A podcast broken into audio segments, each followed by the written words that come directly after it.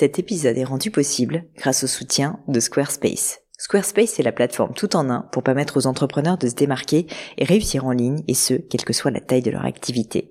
Pourquoi est-ce que j'ai choisi Squarespace comme sponsor du podcast? D'abord parce que je sais qu'ici vous êtes très nombreux à entreprendre, avoir un podcast ou un projet qui nécessite d'être valorisé sur un site web. Et que Squarespace propose des outils vraiment simples d'utilisation pour avoir un site beau, propre et efficace en un minimum de temps. Quelques exemples de fonctionnalités, des templates de sites web personnalisables et adaptatifs pour créer des sites beaux et design en un temps record.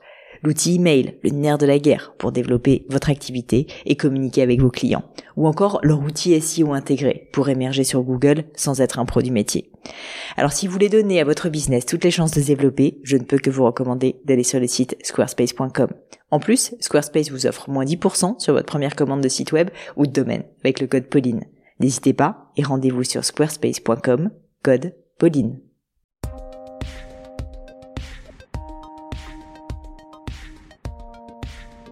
Hello à tous, ici Pauline Enio et bienvenue dans un nouvel épisode du Gratin. Le Gratin, c'est un podcast où j'interviewe des personnalités remarquables pour parler de leur réussite et essayer de décrypter avec elles les clés de leur succès. Durant environ une heure, je déconstruis avec elles leur parcours, leurs principes de vie, leurs grandes décisions, avec pour objectif d'apprendre de ces mentors virtuels et de vous aider aussi à vous développer afin que vous puissiez devenir la meilleure version de vous-même. Aujourd'hui, j'accueille sur le gratin Delphine Plisson, fondatrice et CEO de la Maison Plisson. Vous pourrez retrouver et faire un petit coucou à Delphine sur le compte Instagram de la Maison Plisson, qui est donc la Maison Plisson P-L-I-2-S-O-N, parce que oui, elle me l'a confirmé, c'est bien elle qui se cache derrière le compte de la maison. Alors pour vous raconter toute l'histoire, j'ai rencontré Delphine lors du Salon des entrepreneurs à Paris, où on était toutes les deux intervenantes à une table ronde, et au bout de deux minutes, j'ai compris qu'on allait très très bien s'entendre. Durant cette heure passée ensemble, qu'est-ce que j'ai ri Delphine, vous verrez un humour décapant, c'est moins qu'on puisse dire. Elle n'a pas non plus sa langue dans sa poche, donc elle a mis de la langue de bois. Passez votre chemin, parce que Delphine va vous hérisser le poil.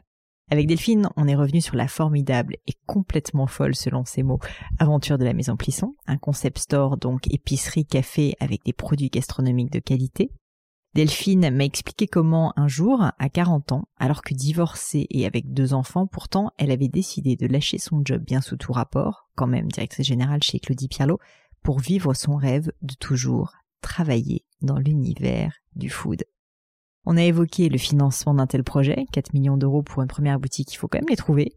Ses conseils aussi pour développer un concept store aussi abouti l'équilibre qu'elle a pu trouver entre ses cinq enfants et sa passion presque sauvage pour son travail, l'importance d'être en phase avec ce qu'on aime, sa vision d'un management familial et empathique, ou encore pourquoi il faut savoir très très bien s'entourer. Delphine est vraiment un personnage assez unique, vous allez voir, pour qui j'ai beaucoup de respect, et on a fait le rendez-vous à la maison Plisson de la place du marché Saint-Honoré à Paris. Succès oblige, vous entendrez peut-être le bruit de fond de clients qui se promènent près de nous dans les rayons, c'était proche de Noël, J'espère que l'expérience auditive n'en sera que plus authentique. Mais je ne vous en dis pas plus et laisse place à ma conversation avec Delphine Plisson.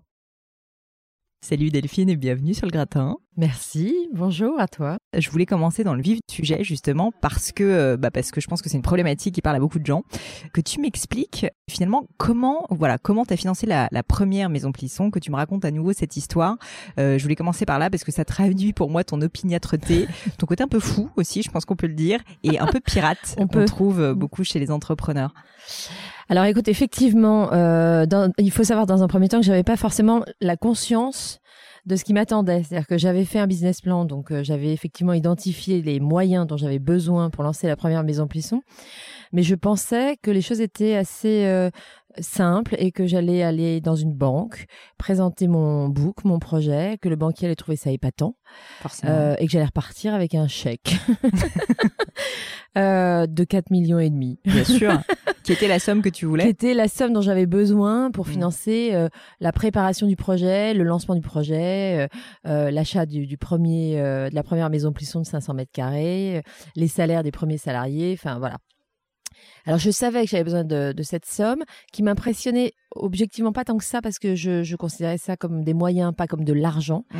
Euh, et je savais que c'était une somme légitime par rapport euh, à l'ampleur du projet, à son ambition, etc. Euh, donc j'ai été, j'ai acheté une jolie robe, ce qui semblait être une étape quand même assez Très important, motivante. Un peu de make-up. Et ensuite j'ai été voir une première banque. Le type effectivement a été très accueillant, très chaleureux. Il a tout écouté, j'étais à fond. Et euh, à la fin, il m'a dit écoutez, c'est vraiment une super idée. Euh, vraiment, j'adore. On va évidemment pas le financer, mais euh, évidemment pas. c'est ça. Mais euh, c'est vraiment une super idée. Continue. vraiment. Et on viendra. Bon quand courage. Ça sera ouvert. Ouais, on goûtera les, les pas perdus. Je suis repartie en me disant alors attends, du coup, s'il finance pas, comment il va faire pour venir quand ça sera ouvert? Et hum, je me suis dit bon, il faut pas se décourager. C'est le premier. Il doit avoir des soucis personnels. ça. Il est pas bien un truc qui cloche, voilà. Et j'ai fini par enquiller plus de 100 rendez-vous euh, je suis devenue assez intime avec euh, le principe du conseiller euh, dans toutes les agences bancaires de Paris. Euh, sans jamais me décourager parce que euh, je, je, il faut pas. Enfin, de toute façon, tu comprends très vite pas quand le choix, tu. Voilà, c'est ça. À un moment donné, euh, il faut avancer. Ouais. mais le, la position était toujours la même. Le projet est vraiment super. On peut pas le financer. Alors, j'ai fini par comprendre que on peut pas le financer. C'était beaucoup lié au fait qu'il n'y avait pas de comparable, par exemple, de la maison Plisson sur le marché, ce qui leur posait un vrai souci ne serait-ce que de compréhension du projet. Euh, il faut que les choses rentrent dans des cases un peu Mm. quand même. C'était pas vraiment un resto, en tout cas pas uniquement. C'était pas vraiment un marché. C'était pas vraiment un supermarché. Euh, donc c'était un peu trop flou, trop confus et trop peu comparable euh, pour qu'il y ait un engagement euh, de fait. Donc quand j'ai fini par identifier euh, ce sujet, je me suis dit que ça serait sans doute plus simple de commencer par convaincre des business angels de m'accompagner et que sans doute euh, les banques finiraient par adhérer au projet, rassurées euh, par cet apport euh, venant de d'hommes d'hommes et de femmes d'affaires euh, qui les voilà qui les rassurait et qui donnerait de la légitimité à ma démarche quoi. Et alors, c'est ce que tu as fait, effectivement, d'aller voir des business angels? Ouais, alors j'ai eu, euh, il faut pas du tout négliger la dimension chance hein, dans, dans, les projets entrepreneuriaux. Mmh. Euh, moi, j'en ai eu beaucoup. Il s'avère qu'au moment où j'ai décidé de monter la Maison Plisson, j'étais euh, directrice générale de Claudie Pierlot et que, donc je travaillais dans un groupe euh, très important, SMCP, très important en, en puissance. Ce groupe était dirigé entre autres par Frédéric Bius et Elie Koubi avec qui je travaillais au quotidien et avec qui je m'entendais euh, très bien. Euh, je leur ai assez vite parlé de, de, de mon projet. Euh, ils m'ont proposé de, de, de, de, travailler sur le développement du, du concept du projet et de revenir les voir si un jour je, je, j'étais prête. Donc en ce moment est arrivé et après quelques rendez-vous bancaires un peu foireux, j'ai envoyé mon book à Frédéric Bius un soir par mail. Et le lendemain matin, il m'a envoyé un texto en me disant Je te donne 18 sur 20. Moi, j'ai rarement eu 18 quoi. sur 20, on va ouais, pas se mentir, ça. donc j'étais plutôt content. Et donc, je lui ai répondu bah, C'est plutôt cool. une bonne note, non? Il m'a répondu J'ai eu mon bac avec 19 sur 20. bon, c'est Frédéric. Hein. Ouais. Et euh, on s'aime beaucoup, vraiment. Et donc, euh, comme euh, j'aime bien le taquiner, je lui ai répondu T'as vu où ça t'a amené euh? Tu vends des frusques, mon vieux Et donc, on s'est un peu taquiné comme ça. Et euh, c'était une façon pour Frédéric de, de, de, me dire, écoute, ouais, il est possible qu'en fait, ton projet euh, tienne la route. Euh, Mm. Il trouvait ça un peu hasardeux et un peu... euh, il, il a tendance à me protéger, Frédéric. Et il savait qu'à l'époque, j'étais seule avec deux gamins, que j'avais 40 ans, pas Ouais. d'argent.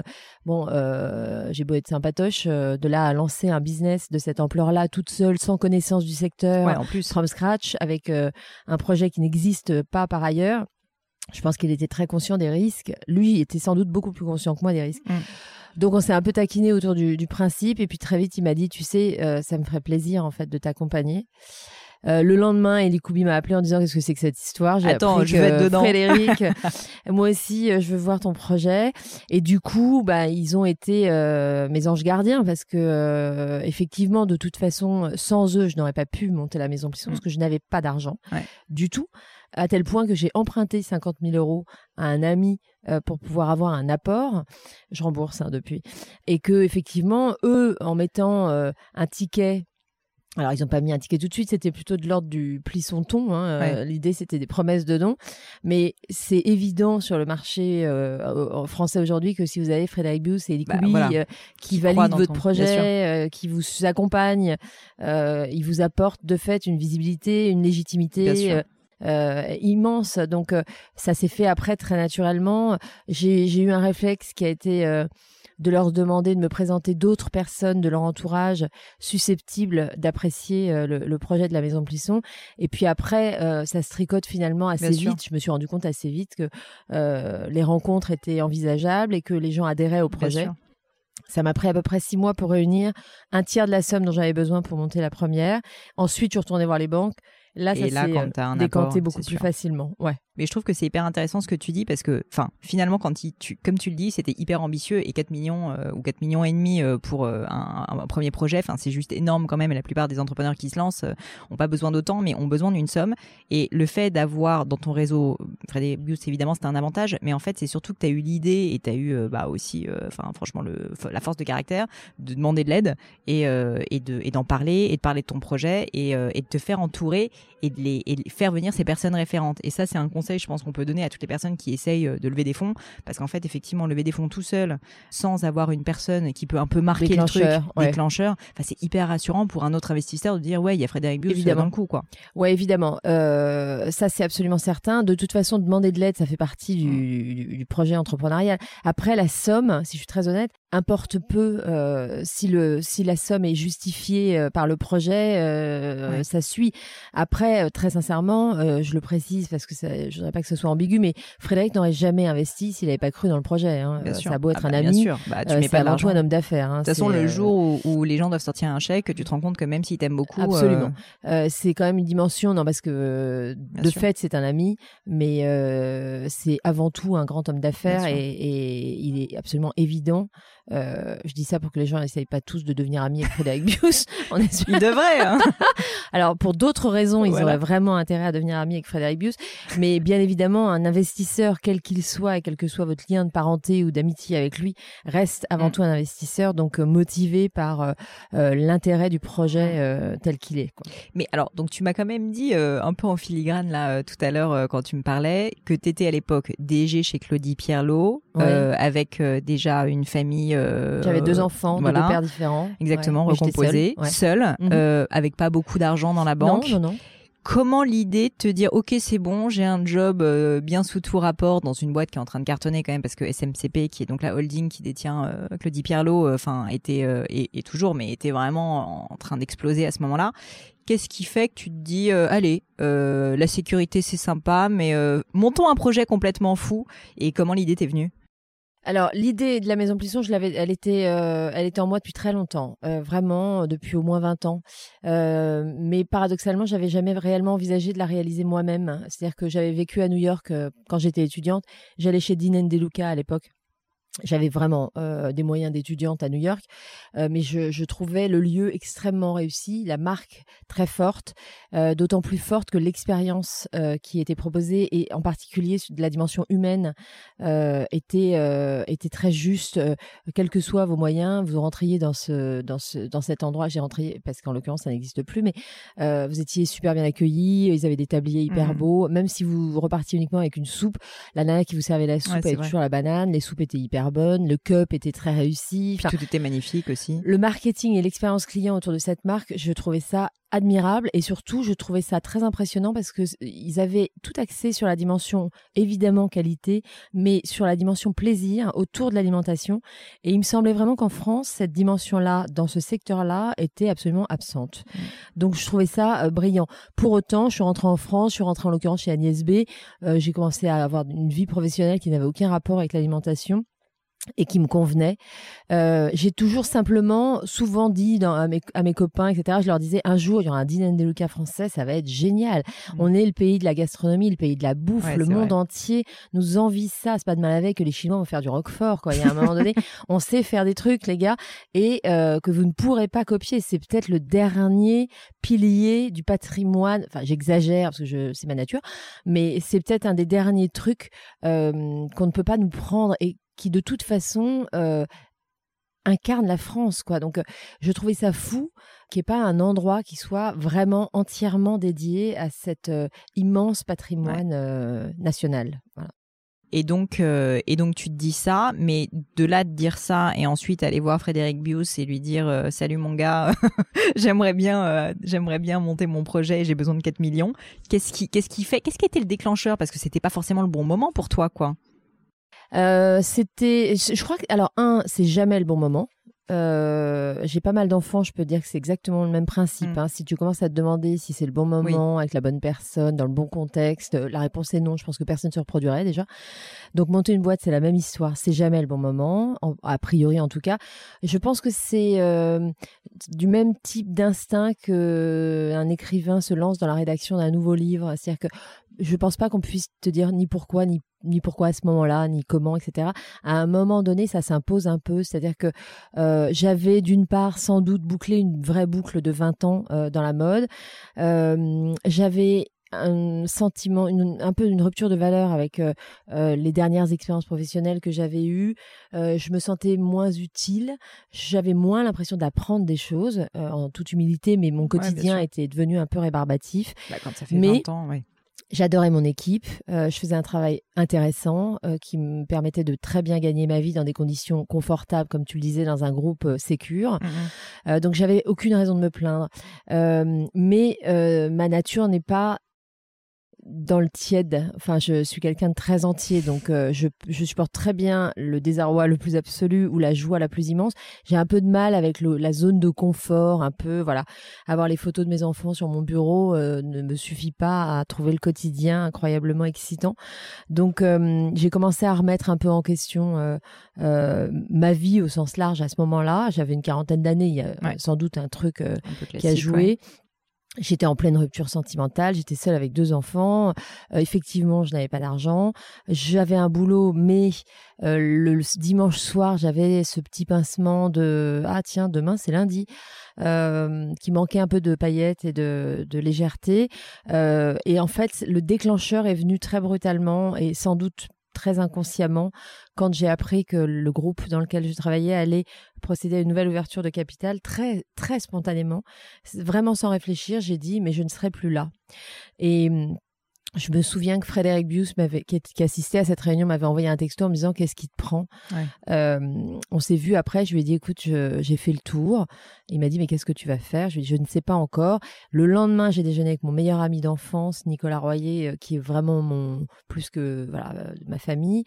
Et quand je lui ai dit Écoute, je ne sais pas si j'ai fait un truc un peu, je sais pas si c'est brillant ou complètement con, mais hier, j'ai dit que j'allais quitter le groupe. Et en une seconde, il m'a regardé, il a eu un sourire incroyable, il m'a dit "Ah ça y est, tu vas enfin monter un truc dans la bouffe." C'est pas vrai. Et je suis tombée de ma chaise parce que je lui ai dit "Mais de quoi tu parles? Je ne suis pas entrepreneur, la bouffe n'est pas mon secteur, j'ai 40 balais, enfin je je connais rien, c'est complètement délirant." Mais il a mis une petite graine dans ma tête euh, et dans les semaines qui ont suivi, je me suis dit, ben, c'est pas faux, j'ai toujours préféré la bouffe à tout le reste. J'ai toujours emmerdé tout le monde pour louer une maison de vacances en mmh. Dordogne, pas trop loin d'un marché. J'ai toujours mis mon réveil à 7 heures du mat pour être proms au marché, même en vacances. Je peux faire des kilomètres pour un fromage, pour rencontrer un vigneron, pour euh, goûter un cornichon. J'ai toujours adoré ça, plus que beaucoup d'autres choses. Mmh. Donc à un moment donné, je me suis surtout posé une question qui est une question que j'ai toujours posée lors des entretiens d'embauche pendant les 20 années que j'ai passées dans la mode. Il y avait toujours un moment dans les entretiens d'embauche où je, disais, si vous n'aviez aucune contrainte, ni sociale, ni familiale, ni financière, ni culturelle, qu'est-ce que vous feriez demain matin? Alors c'est une question qui est intéressante parce que les, gens, quand ils répondent spontanément, répondent souvent complètement à côté de la plaque du job pour lesquels ils sont en train de postuler. Mais elle dit énormément de ce qu'on mmh. est fondamentalement et de nos rêves. Et je me suis posé cette question et je me suis dit, si vraiment j'avais aucune contrainte demain matin, oh, j'irai au marché, euh, j'inviterai les amis à dîner, je passerai la journée à cuisiner en écoutant de la musique, en papotant. Euh, et puis voilà, on, on, passerait une bonne soirée autour de bons produits. Euh. et je me suis dit, bah tiens, je vais en faire un métier. Mmh. Et ça s'est recoupé avec ce vieux fantasme de Dinan Deluca. Et, et puis après, j'ai passé des nuits entières à regarder des documentaires, à lire des bouquins sur ce domaine et à canaliser petit à petit ce qu'allait devenir la maison Plisson. Ouais. Tu dirais que ça t'a pris combien de temps euh, de fomenter le projet et de vraiment, euh, à partir du moment où tu te l'es formulé, tu vois, vraiment, entre le moment où tu te dis, euh, ouais, j'ai envie de le faire, toute cette période un peu d'étude de marché, entre guillemets, mais de manière assez certainement inconsciente, mais combien de temps tu, tu, tu, mets à, à, vraiment te dire, ok, ça va être quoi la substantifique moelle de Maison Plisson? Parce qu'en fait, le concept, il est quand même enfin, il est assez unique, comme tu l'as dit, il n'y a pas de comparable, et puis il est très très abouti. Alors je pense que ça, dans le temps évidemment, tu l'as amélioré, mais je veux dire, dès le début, ça a été quand même assez marquant, je pense, pour tout le monde, que le concept était vraiment fort, marqué et précis. Euh, en fait, ça n'a pas pris énormément de temps. Je ne me suis pas donné énormément de temps. J'avais déjeuné avec Jean-Luc Colonna, euh, qui avait travaillé sur la conceptualisation de Merci, entre autres, avec Marie-France Cohen. Et il avait été euh, euh, c'est un type génial, c'est un type que j'aime beaucoup. Et je, ça a été une des premières personnes à qui j'ai parlé du projet. J'avais une inquiétude au tout, tout début, c'était de dire si ça n'existe pas, il y a sans doute une raison. Ce qui est pas bête comme question. Et voilà. Et quand même, il y a un paquet d'acteurs du marché qui auraient pu penser à faire une maison Plisson. Enfin, il l'aurait sans doute appelé autrement, mais. Euh, et Jean-Luc a rigolé. Il m'a dit non, si ça n'existe pas, c'est parce que personne ne l'a fait. Ne, ne cherche pas plus loin. Et après, il m'a dit donne-toi un espace-temps donne-toi une deadline parce que si tu traînes trop, tu vas t'enlacer, tu vas te fatiguer, tu vas t'épuiser, euh, tu en auras moins envie. Euh, donc donne-toi un délai maximum un an, 18 mois en te disant voilà, il faut que ça rentre dans ce cadre-là. Donc à partir du moment où je me suis dit 18 euh, mois, bon j'avais un 18 mois facile parce que j'avais financièrement de quoi tenir 18 mois aussi. donc j'ai fait un rétro-planning. Et ce rétro-planning, je m'y suis tenue tous les jours. C'est-à-dire que je me levais euh, tous les matins en sachant exactement ce que j'avais à faire ah dans la journée. C'était pas en mode euh, je m'inspire de l'extérieur, c'était en mode je bosse. Quoi. Non, faut y aller. Enfin, de toute façon, je crois pas tellement euh, dans la mesure où mon propos n'était pas d'écrire un livre de poésie. Mmh. à un moment donné, je pense que ma plus grande compétence, ça a été de me lever très tôt tous les matins et de travailler d'arrache-pied pendant des heures, 7 jours sur 7 pendant des mois et des mois parce qu'il fallait que ce projet sorte. Après, tu parlais de, du, du, du, du sens du détail. J'ai beaucoup travaillé en Asie euh, pendant quelques années. Et je crois que ça m'a beaucoup euh, influencé. Je suis, en particulier, je suis particulièrement sensible à la culture japonaise, par exemple. Et je suis toujours extrêmement touchée et séduite par le sens du détail euh, qu'on trouve dans les magasins et dans le service euh, au Japon. Au Japon et comme j'ai vécu aussi à New York, j'étais aussi influencée par la qualité de l'accueil et cette espèce de bonhomie, sans doute superficielle, mais qui est quand même plutôt plus agréable qu'un garçon de café qui fait la gueule. Donc mon propos était d'arriver à avoir un, à partir du principe que ça allait être une somme de détails et que donc il fallait que je les identifie, que je les liste, mais alors de façon obsessionnelle et euh, très précise. Tu aurais des exemples de détails euh, que tu te listais à ce moment-là? Ouais, par exemple, enfin comme très pareil euh, à chaud, je voulais que ça soit évidemment un lieu français qu'il n'y ait pas d'ambiguïté sur le, le, truc. Donc, euh, mais j'avais et j'avais pas beaucoup de sous pour la déco, etc. Donc, euh, j'ai chiné la nuit euh, des assiettes anciennes pour le resto en disant il y a tout de suite cette connotation un peu tu manges chez ta grand-mère. Donc tout ça c'était des petits détails. J'ai chiné la une de la date de l'IB du jour du décès de Françoise Sagan dont je suis fan. j'ai été chercher voilà des images, des photos, des citations, des chansons. Euh, et effectivement, euh, au-delà des les produits étaient évidemment français, mais il fallait que les gens se sentent tout de suite chez quelqu'un. Ça s'appelle la maison. C'était important pour moi qu'on se sente dans une maison et dans une mmh. maison on doit se sentir accueilli. C'était important pour moi que le staff euh, sourit, euh, qui vous dise bienvenue et pas bonjour, euh, qui vous dise vous venez de quelle région et non pas qu'est-ce que je peux faire pour vous à la charcuterie. C'était important pour moi qu'on se sente bien et que ce soit un lieu ouvert à tous où tout le monde peut se sentir bien et se sentir à sa place. Donc ça ne peut se faire qu'avec beaucoup de sincérité, parce que j'imagine que si on suit un guideline ou un bouquin de comment bien accueillir les clients dans une boutique, ça marche pas. Euh, j'avais mon point de vue sur, sur, le, sur le sujet, et il m'a semblé que dans la mesure où je ne peux pas savoir ce qui plaira, aux gens que je ne connais pas. Le plus simple est peut-être de faire quelque chose avec beaucoup de sincérité et de travail et de mmh. détails et d'engagement.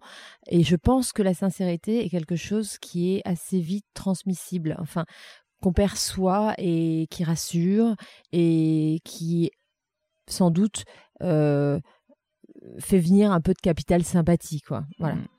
Tu dirais que, parce que tu as quand même fait euh, un certain nombre d'années avant ça dans la mode, euh, dans des boîtes euh, qui ont la particularité d'être très très attentionnées justement aux détails, à la fois sur la création, sur le retail.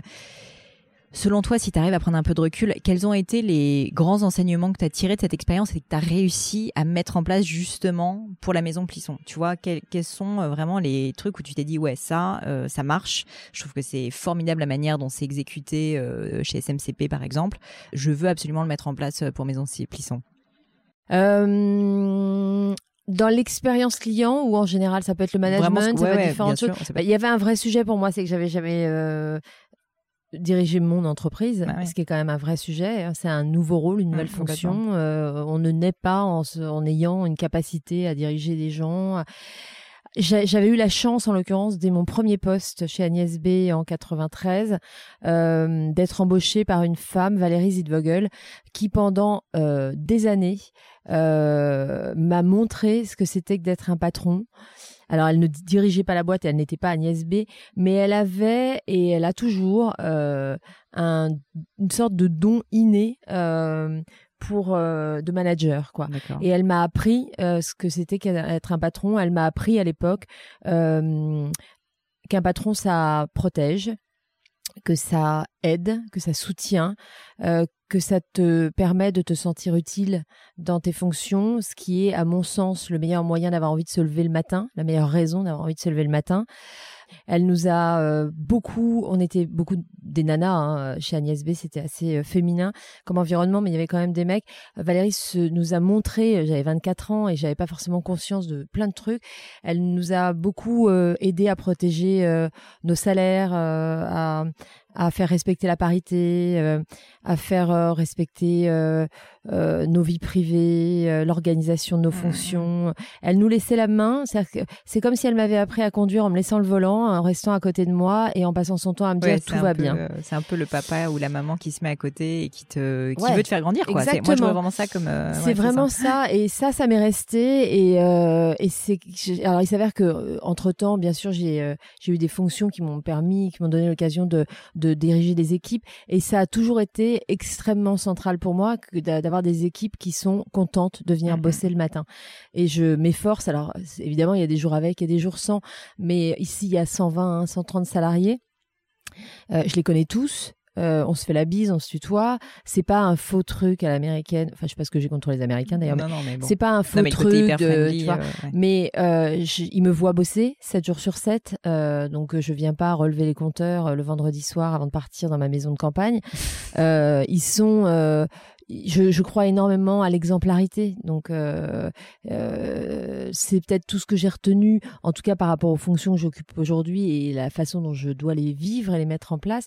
Sans doute ce que j'ai retenu. Après, sur le sens du, de, du détail, je, je crois pas vraiment. Enfin, je pense pas qu'il y ait vraiment de comparable. Après, oui, il faut que tu te sentes bien. Donc la musique. Euh, alors dans les boutiques de vêtements, il y a du parfum. Chez moi, il y a pas de parfum. Ça sent le poulet rôti. Mais euh, mais j'adore ça.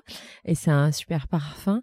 Euh, donc, je dirais plus que ces 20 années m'ont permis de me construire et d'arriver à construire Delphine Plisson, dirigeante de, de, de, sa propre entreprise, avec tout ce que ça implique de bah, de solitude. Hein, donc, euh, il faut quand même. Enfin, en l'occurrence, je n'ai pas euh, de d'associé direct euh, avec qui je travaille au quotidien. Ça n'a jamais été un sujet pour toi?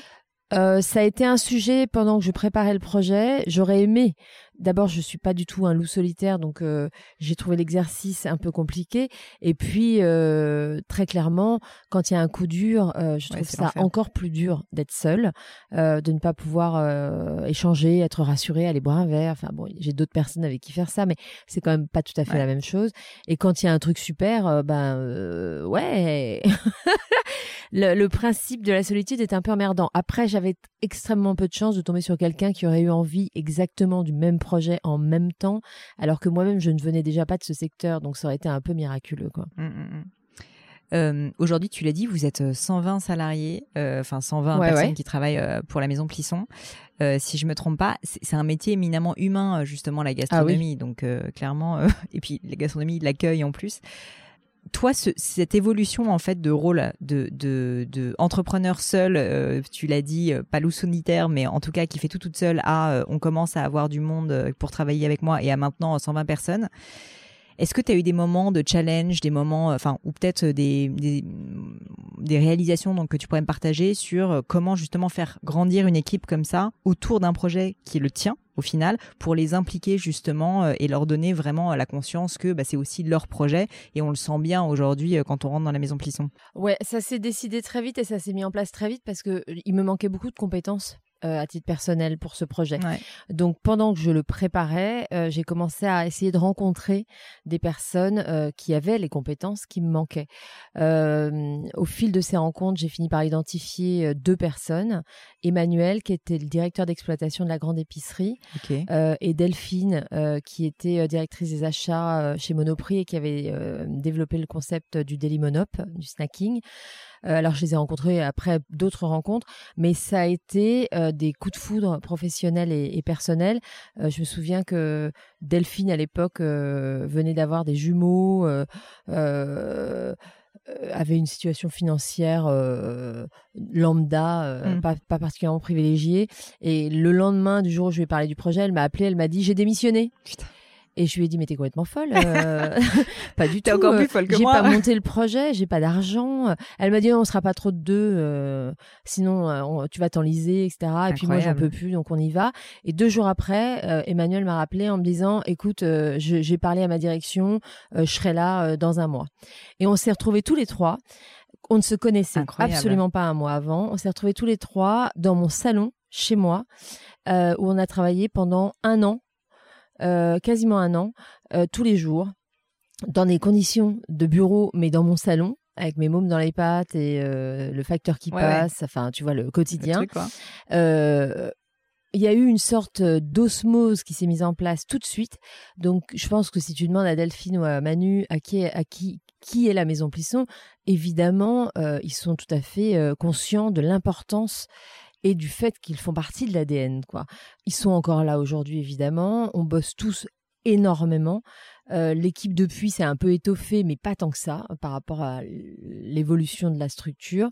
Euh, on a été rejoint par euh, Laura, Clémence, Vanessa, comptable, directrice de com qui était stagiaire et qui a fini mmh par être intégrée. Mais on a été pendant quatre ans, huit dans un bureau de 16 mètres carrés c'est pas légal, hein. euh, dans la cour de la première maison Plisson. J'avais trouvé une, sorte d'ancien garage, tu sais, dans les cours intérieures des immeubles du Marais, euh, qui était, il n'y avait même pas de fenêtre, il n'y avait rien. On a eu l'autorisation de le reprendre. On l'a transformé en bureau. Pour aller m'asseoir, moi, il fallait que deux personnes se lèvent et se déplacent. c'est énorme. Mais je peux te dire que ça lie ah bah énormément. Alors, nos vies privées n'ont aucun secret. Euh, pour les autres, mais ça a fédéré un truc très fort euh, d'appartenance très fort au projet. Euh, j'ai une confiance absolue en eux. Je crois que c'est réciproque. Je suis très reconnaissante de leur engagement euh, dans la maison Plisson, mais ils ne m'étonnent pas parce que je sais que j'aurais fait pareil à leur place. Mmh. être là dès la genèse d'un projet et participer à son lancement et à son développement, chaque étape, euh, nous met en joie euh, ensemble. Donc il y a, y a vraiment euh, quelque chose qui, du coup, il y a une expression, je crois que c'est chinois ou japonais, qui dit que le poisson pourrit toujours par la tête. Et je crois que dans les entreprises, c'est vrai. Et je crois que l'inverse marche aussi. Quand la tête est heureuse, aime son travail, le montre, euh, ah bah, ça se ressent énormément. Il y a, un, truc de conviction mmh. naturelle qui fait que les équipes du terrain euh, ressentent ça. Et puis, les équipes du terrain, euh, on, on, leur parle, on les valorise, on les responsabilise. Euh, ils sont tous chez eux ils ont tous des vraies responsabilités par rapport au projet et ils sont très informés mmh. euh, de ce qui se passe dans la maison. Et donc, il y a quelque chose. En plus, il y a un truc. Euh, on doit en être à 40 couples à la maison Plisson, ce qui est assez marrant. C'est énorme. Au départ, je leur avais dit que ça serait chouette qu'ils s'entendent bien, mais je crois qu'ils l'ont vraiment pris au premier degré. On a même des bébés Plisson. euh, donc c'est assez incroyable de voir. Euh, et je pense que c'est ce que c'est ce qu'on sent quand on arrive à la maison Plisson. Euh, et puis parce que parce que dans la vraie vie, je suis profondément convaincue de l'importance de chacun et de l'utilité de chacun.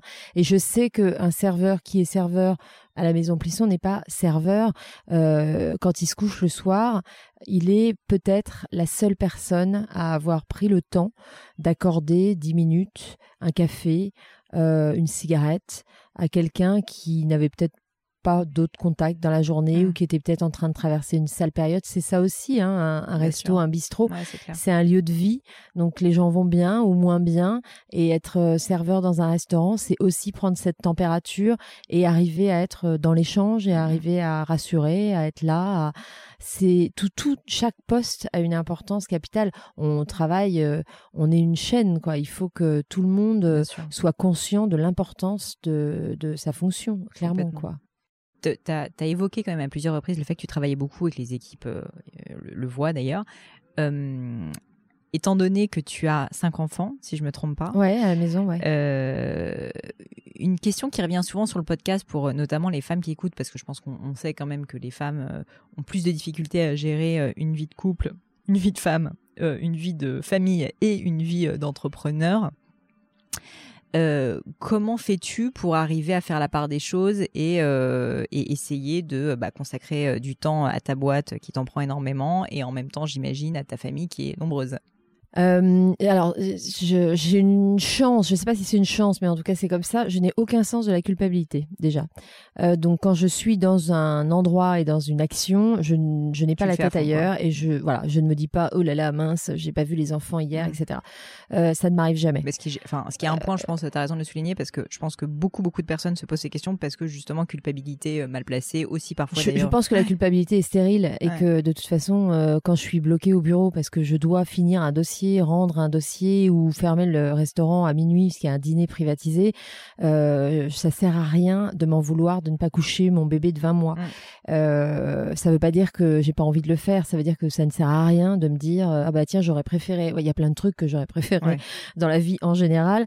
Euh, je pense que un truc que l'âge m'a appris, sans doute, euh, c'est à me contenter de ce que je suis et de ce que je peux faire. Donc, euh, je ne ferai jamais 1m85, euh, je ne serai jamais une grande blonde pulpeuse. Bon, ça, je c'était pas vraiment une ambition, mais il y a un moment donné où il faut, je pense, apprendre à apprécier vraiment et à se contenter au sens noble du terme, être content de ce qu'on est et de ce qu'on peut faire.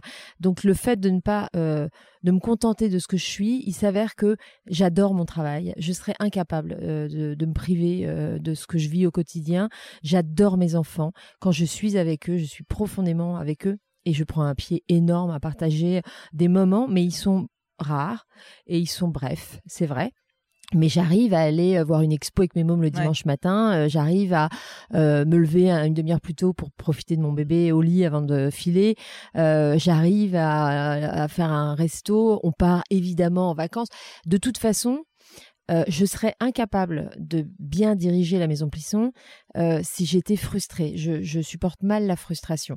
Donc j'ai besoin de voir mon amoureux en tête à tête, euh, de faire du sport, euh, de voir mes mômes, euh, de voir mes potes, euh, de partir en vacances. J'ai besoin de vivre tout ça aussi pour être un bon patron. Donc, je, je bosse beaucoup, mais toute proportion gardée. Hein. Je bosse de 8 heures du matin à 8-9 heures le soir. Euh, 7 jours sur 7 ou quand même ben, Indirectement, le dimanche, j'essaye de pas travailler. Il s'avère que j'habite à 20 mètres de la maison Plisson, Beaumarchais. Euh, et j'ai toujours un peu des mails à traiter, des mmh. dossiers. Je connais très peu de chefs d'entreprise qui te dit, qui arrivent à cloisonner. Et je ne cherche absolument pas à cloisonner.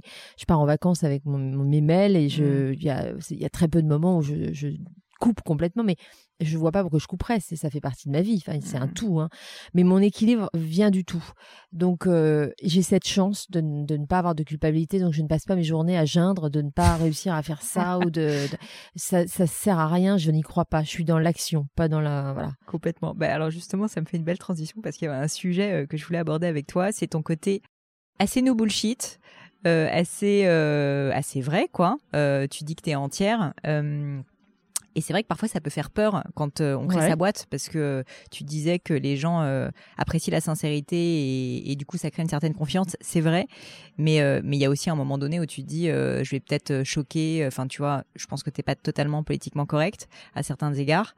Loin s'en faut. Voilà. Et est-ce que pour toi ça a été un sujet justement de de te dire tu vois, que ce soit dans le management peut-être, ou, euh, ou euh, quand tu t'exprimes en médias, ou, euh, ou juste dans l'ADN de la maison Plisson, de te dire, OK, il faut que j'arrive à calmer, entre guillemets, mon moi, ou est-ce que, en fait, tu vois, tu me disais juste avant de commencer, il y a des mots, mais juste, qui sont tellement utilisés, surutilisés dans les médias, mais j'en peux plus, ça me sort par les trous, et t'as bien raison, et je suis pareil.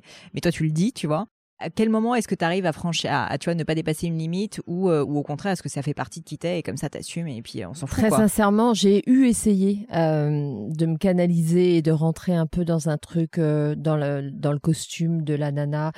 Dans ma vie précédente, chez SMCP, j'ai essayé parce que j'étais bah DG, j'avais voilà, j'étais employée quoi. j'ai pas réussi, hein, c'est un échec total je peux me canaliser par moment parce que je sais qu'il y a certaines choses qui ne se disent pas devant un avocat, un fonds d'investissement, un banquier, etc. Mais il est rare que je respecte ce pacte. Euh, et je pars quand même un peu du principe que je suis comme je suis. Je sais le surjouer quand j'en ai besoin, je sais le sous-jouer quand c'est plus malin, euh, mais en règle générale, euh, je compose peu et je je me doute bien qu'il y a des gens qui me trouvent insupportable, trop bruyante, trop bavarde, trop cash, trop machin. Mais je crois que je, peut-être, si ça se trouve, je les aime pas non plus. Euh, tu vois, c'est pas très grave. Je ne cherche pas à plaire à tout le monde. Je cherche à être euh, sincère et je ne peux être que ce que je suis. Donc euh, après, euh, je suis bien consciente de mon absence totale de perfection et de mon, mon grand nombre de reliefs. Mais euh, ça m'a jamais réellement fait défaut déjà. J'allais te demander si ça t'a par moment peut-être nuit ou au contraire tu penses que ça t'a porté peut-être? Très sincèrement, ni l'un ni l'autre. Je, je pense pas que ça m'ait nuit. Euh, vraiment. Enfin, il m'est arrivé de devoir euh, me justifier ou parfois même euh, de devoir expliquer que euh, oui, j'avais peut-être été un peu virulente, mais quand même, j'avais mes mmh. raisons. Je suis je suis un peu folle, mais je suis pas déjantée. C'est-à-dire que euh, je sais jusqu'où je vais et quand je dépasse les bornes, je le fais en sachant que les bornes sont dépassables. Euh, je, vois, je pensais au, à, des conseils éventuellement pour des auditeurs qui pourraient avoir une personnalité aussi un peu déjantée ou un peu euh, hors du cadre, euh, tu vois, conventionnel. Et, euh, et en fait, euh, souvent, je trouve ça un peu dur de travailler dans un milieu professionnel standardisé, c'est-à-dire bah, typiquement une grosse boîte ou un truc comme ça. Il y a des personnes, je pense, qui en souffrent. Souvent, d'ailleurs, ces personnes se, se, se retournent vers de l'entrepreneuriat parce que tu es un peu plus libre, tu vois, dans ce genre de cas. Mais, mais même là-dedans, en fait, c'est pas si évident parce que tu étudies une figure publique, parce que tu as des employés. Sincèrement, je, je pense que je suis, je suis pas une très bonne conseillère parce que je, je, je suis nulle en les gens qui me connaissent le savent, y compris mes banquiers, mes actionnaires, euh, mes collègues. Euh, je ne suis pas très douée en politique, mais on peut pas. Il y a deux trucs qu'on peut pas me reprocher. Je suis jamais faux Je, je, ne mens jamais, je ne flatte jamais, je, pour aller défoncer derrière. Je dis toujours ce que je pense, y compris aux salariés. Euh, par contre, j'ai une règle absolue, c'est que la réciproque est vraie aussi. Donc, euh, les gens qui ont quelque chose à me dire peuvent me le dire en face, ça ne me gênera jamais. Je préfère mille fois qu'on se dise les choses, qu'on échange et qu'on essaie de trouver euh, à dénouer éventuellement euh, un sentiment d'incompréhension ou un conflit, euh, plutôt que que d'être de face euh, souriante à même euh, euh, et puis derrière de le défoncer ou de le virer en disant mais qu'il est con mmh. je, ça n'arrive ça n'est jamais arrivé ça n'arrivera jamais je suis incapable d'être focus parce que de toute façon tout se voit sur moi et que je parle beaucoup trop vite pour me retenir de dire ce que je pense mais à nouveau je c'est pas un conseil que je donne hein. c'est juste que je suis comme ça et que je, je me suis un peu poli avec le temps quand même mais je reste je je ne crois pas aux postures, donc je ne cherche pas à en, en, adopter. Quoi. Mm. La maison Plisson continue à énormément se développer. Donc là, on est euh, rue, enfin place du marché Saint-Honoré euh, mhm. dans une des nouvelles boutiques. Il y en a d'autres qui vont ouvrir. Est-ce que avec le recul, il y a des choses que tu ferais différemment depuis euh, Ça fait combien de temps maintenant que Six ans. De, voilà, dans six ans. Euh, eh bien, écoute, très, c'est marrant. On en a parlé avec les la clique, avec l'équipe cette semaine. Non, alors, il y a un truc déjà qui est assez fou, c'est que j'ai quand même beaucoup fantasmé la Maison Plisson pendant les 18 mois qui ont précédé son ouverture. Et quand le jour de l'ouverture, ça m'a semblé d'une évidence totale. C'est-à-dire que ça ressemblait déjà. C'est un sujet parce que tu as un truc en tête. Mais là, il s'agissait d'un projet physique, donc euh, il peut y avoir un, un contraste. Ça ressemblait... Euh, absolument à l'idée que je m'étais faite du lieu. Euh, l'équipe était déjà dans l'ambiance, euh, les produits étaient incroyables, euh, il y avait une fluidité. Alors on avait énormément bossé, mais c'était à la fois très simple. C'est un lieu très simple, hein, mais très, très, très précisément ce qu'on avait en tête. Et il y a très peu de produits qui ont été référencés au tout début qui ne sont plus là aujourd'hui. Euh, il y a du turnover, bien sûr, du fait des saisons. Souvent, là, on arrive auprès des fêtes. Alors, il y a plus de chocolat, de marron glacé, euh, de bûches et de. Mais euh, dans les faits, je crois pas. Euh, si, euh, sans doute, je reprendrai pas le même archi euh, pour la maison Plisson Saint-Honoré parce qu'on on a vraiment eu énormément de soucis avec les travaux. Mais, mais rien de gros, quoi. Y a, ouais, et puis tant qu'on n'est pas mort, c'est qu'on est vivant. donc, on a souffert, mais mais on avance. Et puis, c'est intéressant les épreuves. Enfin, il y a rien. Enfin, je regrette rien et ça va à son rythme et je suis très heureuse du rythme que ça prend. Je suis très heureuse du nouveau projet de Petit Plisson, des projets de 2020. Les choses se font à un rythme naturel avec des gens que j'apprécie. Euh. Enfin, je, mmh. non, ah, je, vois pas ce que je, non, je changerais pas. À l'inverse, tu me parlais là à l'instant de moments difficiles aussi. Tu vois, on a toujours l'impression que c'est une espèce de success story incroyable. Alors, on sent que tu bosses hein, et que vous bossez tous, mais est-ce qu'il y a eu quand même des moments euh, soit d'échecs, soit des vrais coups durs, soit des, des erreurs ou des, des moments de doute peut-être aussi personnels, tu vois, tout simplement dans ces six ans où tu t'es dit euh, waouh, euh, je savais que ça serait dur l'entrepreneuriat, mais en fait là vraiment on a passé un cap. Et puis peut-être quel enseignement aussi t'en as tiré? Alors en interne, j'ai en interne, on n'a pas vraiment eu de difficultés, euh, que ce soit avec le, avec l'équipe ou euh, avec les lieux, avec les gens autour, etc. Euh, on a eu des difficultés. Je trouve que le, alors des, problèmes, on en a tous les jours. hein, un truc qui tombe en panne, les frigos qui lâchent pendant la nuit de Noël. Alors tu pleures et puis tu, puis, tu passes à autre chose. et de toute façon, il faut bien remonter sur le cheval. Hein, donc, mais il y a une belle solidarité dans l'équipe, on, on, s'entraide, on se soutient beaucoup. Après, on a, on a eu euh, euh, des moments très durs. On est malheureusement vraiment pas les seuls, mais à partir de novembre 2018, on a été vraiment frontalement confrontés aux, manifestations, aux mouvements sociaux, parce que pour une raison qui m'échappe, j'ai ouvert boulevard Beaumarchais et place du marché Saint-Honoré à côté de l'Opéra. Euh, donc les deux quartiers étaient euh, particulièrement touchés et de façon très frontale. Euh, c'est Vous avez eu des dégâts carrément ouais, ah Non, on n'a pas eu de dégâts. Alors on a un, principe très, on ouvre toujours toujours. on est toujours sur volontariat de la part de l'équipe, mais on est en général, même ceux qui n'étaient pas censés bosser viennent mm. bosser. On ouvre toujours. On a ouvert tous les samedis, tous les dimanches, entre septembre et avril, entre novembre et avril. Euh, par contre, on bosse pas. il y a personne qui et on a peur. et on s'épuise. Et euh, c'est extrêmement frustrant. Et alors, je te disais tout à l'heure que je subis mal la frustration. Euh, un problème ne, me, ne me gêne pas si je peux être active euh, euh, pour le, le solutionner. Mm. euh, là, si tu veux négocier avec les milliers de gilets jaunes qui passaient devant mon, devant mon bouclard, c'était juste à chialer parce qu'on avait les salaires à payer, que tu vois ta trésor fondre. Euh, tu peux rien faire.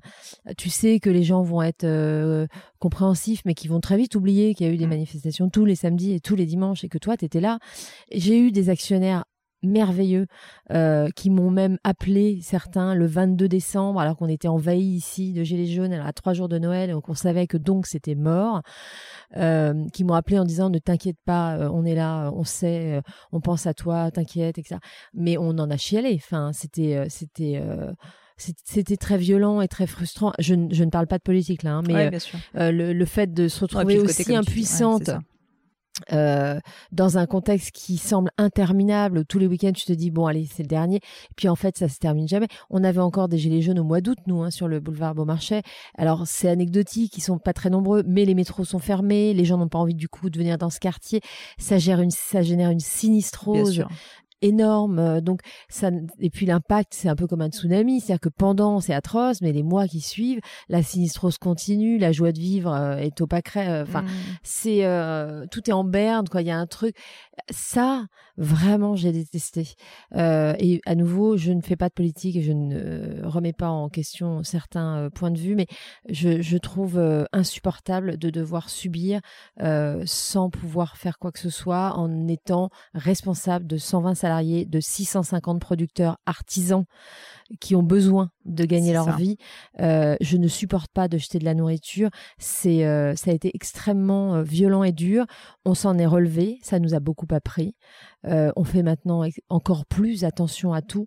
mais c'est, ça a été la plus grande épreuve qu'on ait, mmh. qu'on ait connue au quotidien. Quoi. Au niveau de l'équipe, justement, tu parlais de volontariat. on a vécu un peu la même chose chez Gemio aussi. Enfin, ouais c'est vrai que ça a été très dur. Euh, et, je pense que c'est important de parler de ça, en fait, de, des salariés qui, en fait, euh, juste sont sur le terrain et quand tu as un gars qui te balance des pierres sur ta vitrine, Exactement. Faut quand même y être. Qui te crache à la figure, on a eu ça. Exactement. Et, et ça, euh, est-ce que tu dirais que ça vous a soudé davantage? Ça a été un sujet? Ça, c'est pas ça évident. A toujours, alors, on a, on a malheureusement eu des expériences vraiment. on a ouvert en mai 2015 et en novembre, il y a eu les attentats de, mmh. du Bataclan et du 11e arrondissement. On était vraiment hyper Être à Paris, c'est pas toujours évident, ça c'est sûr. Et puis c'était, il s'avère que j'ai perdu une personne que je connaissais pendant ces attentats. Il s'avère que j'ai eu très peur pour les salariés parce que c'était un vendredi soir et que euh, mmh. ils sont tous jeunes et qu'ils sortent tous boire des verres après le service et qu'on est dans Vous le. pas très loin. Voilà, on était vraiment à rien du tout.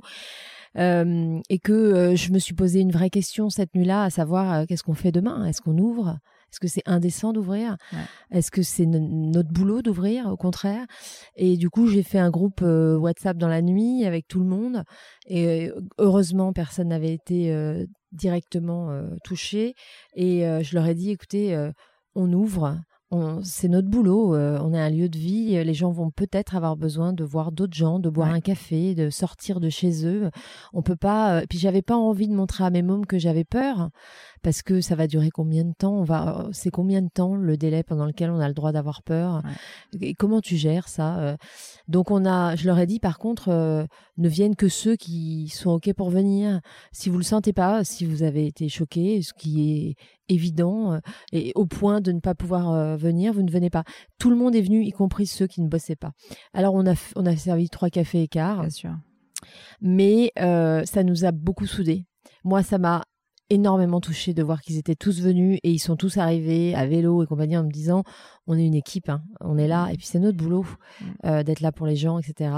Et depuis ce jour-là, on a décidé qu'on ne fermerait jamais et qu'on était là pour les gens, etc. Et sans doute ça, ça nous a beaucoup soudés et sans doute depuis quand il y a des manifs euh, importants de boulevard Beaumarchais qui est quand même un, axe, euh, de manif important, on a une tradition qui est qu'on se on se donne la main et on se met devant la maison Plisson en baissant la tête.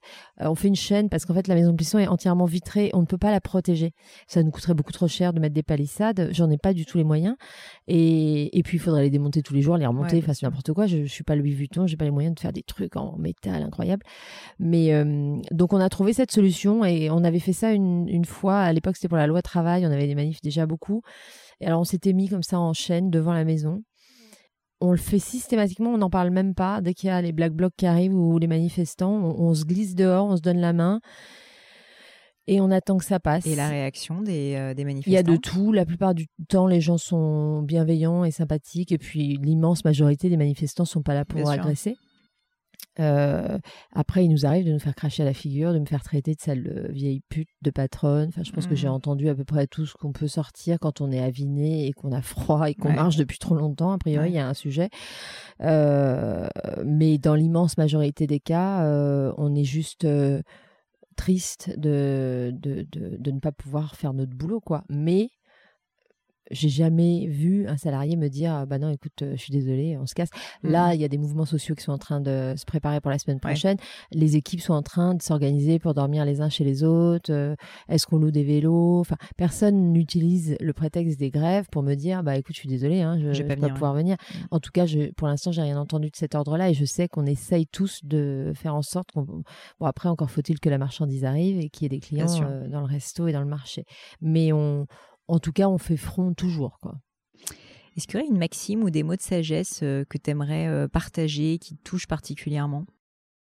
Euh, une maxime, alors j'en ai deux que j'aime bien. Il y en a une, c'est en anglais, qui dit Everything's gonna be okay in the end. If it's not okay, it's not the end. J'adore, elle est géniale. Donc celle-là, c'est vraiment celle qui me lève, tu vois. Et et il y en a une autre que j'aime beaucoup, mais que j'ai inventée, qui dit La route est longue, mais j'ai de bonnes chaussures. Trop bien. Euh, est-ce que dans ta vie, tu as eu une grande peur quelque chose, ça peut être une fois de plus, hein, à titre personnel ou professionnel, une grande peur? Et si oui, est-ce que tu l'as surmontée et comment, si c'est le cas? Je réfléchis, je ne suis pas sûre d'avoir une grande peur, j'ai dû avoir des peurs. T'es plutôt quelqu'un d'anxieux, tu dirais, ou pas tellement de peureux Je sais pas si les gens anxieux sont conscients d'être anxieux. Oh, j'ai peur d'être, tu vois, de pas mm. avoir euh, le recul. Euh, j'ai j'ai une phobie particulière. Si tu parles de peur, on peut aller là-dessus. J'ai la phobie des ponts. Des ponts? Ce qui est quand même un truc très con. Euh, c'est très compliqué pour moi de franchir un pont. Je ne sais pas du tout où ça vient. Non, pas du tout? Je sais pas, mais euh, je ne peux pas passer le viaduc de Millau que tout le monde trouve pas, si euh, C'est pas un vertige, c'est pas du vertige. Alors sans doute il y a de l'ordre du vertige. Je ne sais pas honnêtement, euh, mais je suis un peu totalement freaky sur le truc. C'est-à-dire que je, on a été à l'île de chez des copains, j'ai pleuré quand on traversait le pont et j'avais de l'exomile dans le nez. Donc, tu ah, vois, c'est, j'ai un vrai truc. Voilà. Donc, je n'ai donc pas dépassé ma plus grande peur qui est de passer un pont. tu, vois le niveau, on est quand même, ça vole pas très haut. Mais, euh, je crois pas avoir d'autres, euh, j'ai pas peur de mourir, j'ai pas peur de vieillir, j'ai pas peur de, bon, allez, j'ai peur de perdre mes enfants, je trouverais ça moyen sympa. Mais euh, on est dans un truc tellement absolument évident que c'est même pas la peine de le dire. J'ai pas peur de la maladie, j'ai pas peur. J'ai, pas. Je, je suis toujours convaincue que tant que je peux faire front, mmh. euh, au moins j'aurais essayé, tu vois. Donc je peux pas dire que j'ai peur de ça. Mmh. Euh, sincèrement, euh, non. Est-ce que, euh, est-ce que depuis ces six ans et puis même euh, toutes tes années de carrière, euh, tu pourrais me dire ce que tu as appris sur toi-même dans ce travail qui te prend énormément de temps sur soit ta capacité bah, justement à avoir du leadership, à construire des équipes? Qu'est-ce, que, qu'est-ce qui t'a presque étonné, tu vois, sur toi-même dans, tout le travail que tu as pu faire? Je pense que quand j'étais étudiante, je m'auto-inquiétais de ne pas avoir de vocation. Euh, je trouvais ça terrible. Mon frère aîné avait une vocation euh, depuis tout petit et ça me fascinait parce que je me disais euh, il est sauvé. Enfin tu vois quand tu as la chance de savoir ce que tu veux faire de ta vie et de façon totalement évidente d'avoir une passion la chance je trouvais ça fou. Moi c'était pas le cas. J'aurais j'envisageais de devenir libraire parce que j'adorais mon libraire et que j'adorais lire. Donc tu vois la motivation était quand même au ras des pâquerettes hein.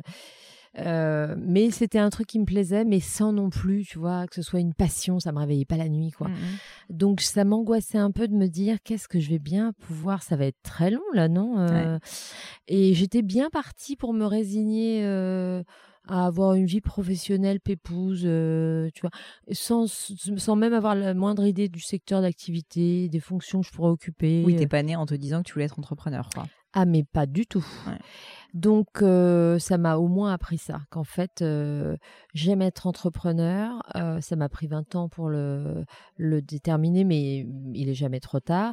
Et surtout, ce qui me plaît le plus, c'est de pouvoir donner envie aux gens euh, d'avoir une vie chouette, de qu'ils soient producteurs, salariés ou clients, euh, de, voir les gens autour de moi se donner les moyens d'avoir une vie choisie et non pas subie, mmh. de d'être dans une énergie positive et constructive et de ne pas se résigner, de ne pas geindre, de ne pas dire ah oui mais parce que je suis une femme alors c'est vraiment trop compliqué, mmh. euh, de, de d'avancer et de et d'être conscient vraiment profondément qu'on n'a qu'une vie, que c'est pas une expression et que chaque jour je me couche en me disant quel bol j'ai eu d'avoir cette journée. Je suis exactement là où je dois être. Ouais, je suis là où je dois être, je me contente à mmh. nouveau de de cette vie-là, mais qu'est-ce qu'elle est chouette quoi. Mmh. Pas facile tous les jours mais chouette. Ça se travaille. Le verre à moitié plein, le verre à moitié vide. Je ne savais pas qu'il y avait des verres à moitié vides, j'en ai jamais vu. c'est clair. Dernière question que je pose toujours, c'est les livres que tu recommandes le plus autour de toi. Alors toi, euh, en plus étant ancienne euh, potentielle libraire, euh, ça peut être des livres de littérature, ça peut être business, ça peut être des biographies, ça peut être des bouquins de recettes s'il faut, mais juste des livres qui t'ont marqué, que, que t'aimes offrir parce que tu les trouves, bah, tu, tu trouves qu'ils sont marquants, qu'ils peuvent être utiles. Alors dans un domaine généraliste, en sachant que j'ai des ados à la maison, euh, j'aurais du mal à accepter qu'ils ne lisent pas La promesse de l'aube ou d'autres livres de Romain Gary, euh, qui me semblent être, euh, alors pas forcément par rapport à son rapport à la mer, que qui est sans doute un poil tordu, mais mais mais parce que cet appétit de vivre, de grandir, de les cerfs-volants aussi. Ça fait partie de tes bouquins. ouais, c'est partie des grands livres pour moi. Le bon, j'adore Françoise Sagan, tout le monde le sait, mais parce que quel livre de Françoise Sagan oh, Je les aime tous. Le lit des faits, sans doute, un de mes préférés. Euh, mais ce que je préfère chez Françoise Sagan, c'est cette aptitude, cette élégance qu'elle a eue de nous faire croire que la vie, c'était euh, conduire vite, boire beaucoup, coucher avec tout le monde et rire à pleines dents, alors que chacun sait que la vraie vie et la sienne aussi mmh. euh, peut être beaucoup plus dure et fragile. Donc j'ai beaucoup de tendresse pour l'élégance des personnes qui nous transmettent ça. Après, en en business, euh, il y a un livre. Alors, je lis pas énormément de livres euh, business, et c'est pas vraiment un livre business d'ailleurs, mais qui m'est tombé dans les mains euh, il y a un an, qui se lit comme un roman de gare et qui est qui m'a énormément apaisé dans mon rôle de chef d'entreprise et d'entrepreneur, qui est l'autobiographie du fondateur de la marque Nike. Ah oui, alors je l'ai pas lu, mais il a été plusieurs fois cité sur le podcast. C'est vrai. Bon, désolé, mais non, euh, écoute, en tout cas, euh, ça m'a vachement détendu parce que d'abord c'est une autobiographie, donc c'est pas, mhm. voilà, c'est lui qui explique son parcours. le livre de Phil Knight. Et euh, ouais, exactement. Et hum, il explique que les que Le type a inventé Nike, hein, donc a priori sur le papier, bon, et eh ben en fait pas du tout. Il a galéré énormément, il a dû convaincre énormément, il a dû se remettre en question beaucoup, il a dû apprendre, il a dû. Et, je trouve qu'il se dégage de ce récit une forme d'humilité et de capacité d'adaptation justement aux aléas de l'entrepreneuriat. Euh, le tout avec en plus une histoire euh, incroyable. Hein, L'aventure de Nike est quand même un truc incroyable.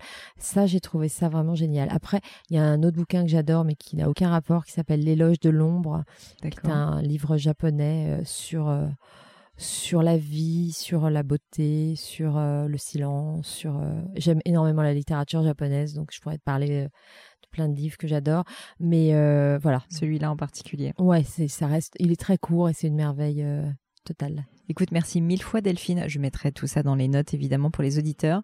Si on veut te retrouver à part venir aux Maisons Plisson, venir également sur le site internet de la Maison Plisson, mhm. sur le compte Instagram de la Maison Plisson que je mettrai dans les notes évidemment. Euh, Est-ce qu'on peut te suivre quelque part toi en particulier ou pas particulièrement Dans la rue, tu veux dire? Oui, dans la rue ou dans le monde merveilleux du euh, web. non.